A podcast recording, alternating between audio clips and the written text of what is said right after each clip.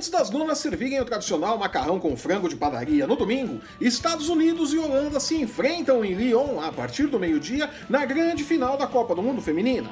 No sábado, Inglaterra e Suécia disputam o terceiro lugar da competição.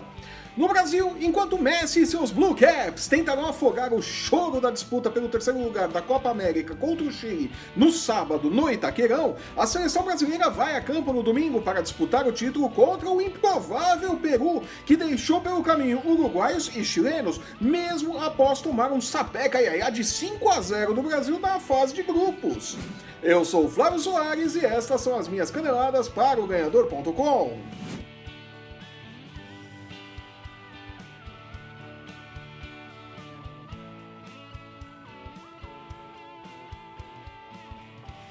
É o último final de semana de Copa do Mundo Feminina e Copa América.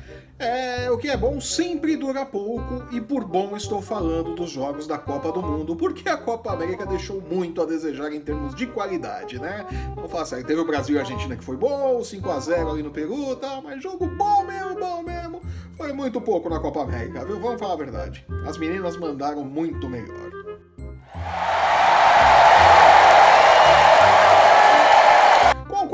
Jogos engatilhados, vamos deixar a enrolação de lado e ir direto para as nossas Dicas de Apostas! A boa educação que mamãe me deu exige que comecemos pelas damas. Desse modo, Inglaterra e Suécia fazem a disputa do terceiro lugar da Copa do Mundo neste sábado, a partir do meio-dia.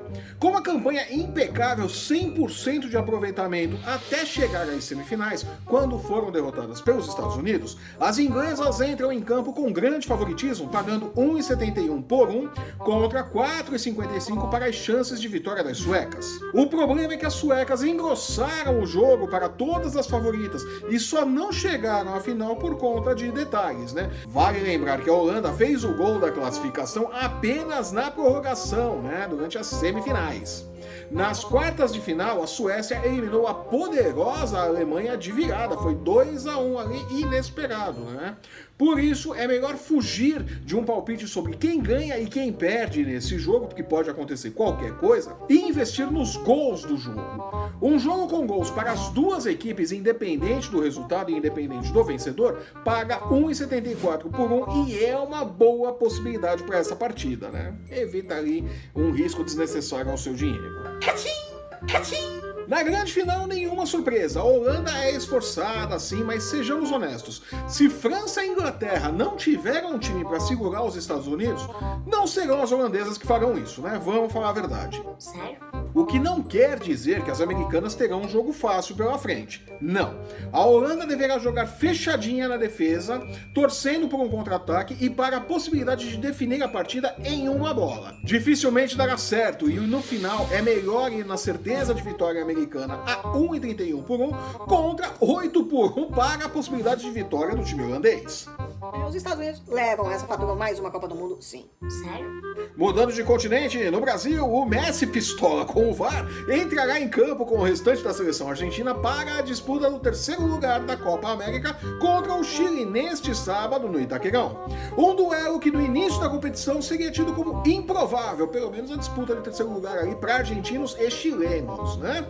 A Argentina caiu diante do Brasil jogando sua melhor partida na Copa América, o que foi até uma certa ironia, né? Essas ironias aí que só o futebol nos oferece, né? E também da preguiça do árbitro equatoriano que não quis conferir o VAR, né? O VAR nem chamou ele também, né? Em dois lances que poderiam ter resultado em pênaltis a favor dos argentinos, né?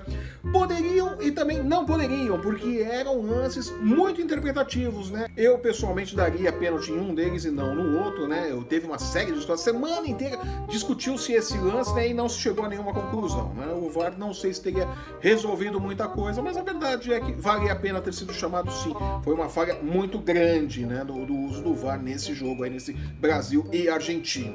Você assistiu o jogo? Com a derrota por 2 a 0 a Argentina entra em campo com odds em 1,87 contra 4,40 a favor do Chile, que esqueceu-se de ir a campo na arena do Grêmio e viu o Peru vencer com facilidade até a semifinal por 3 a 0 E dizem até Cueva jogou bola nesse dia. Olha só, né? O milagre gaúcho aí. Que desgraça. É pra glorificar de Pedres! Para o duelo deste sábado, a Argentina é a grande favorita, mas também era contra o Paraguai e ficou no empate na fase de grupos.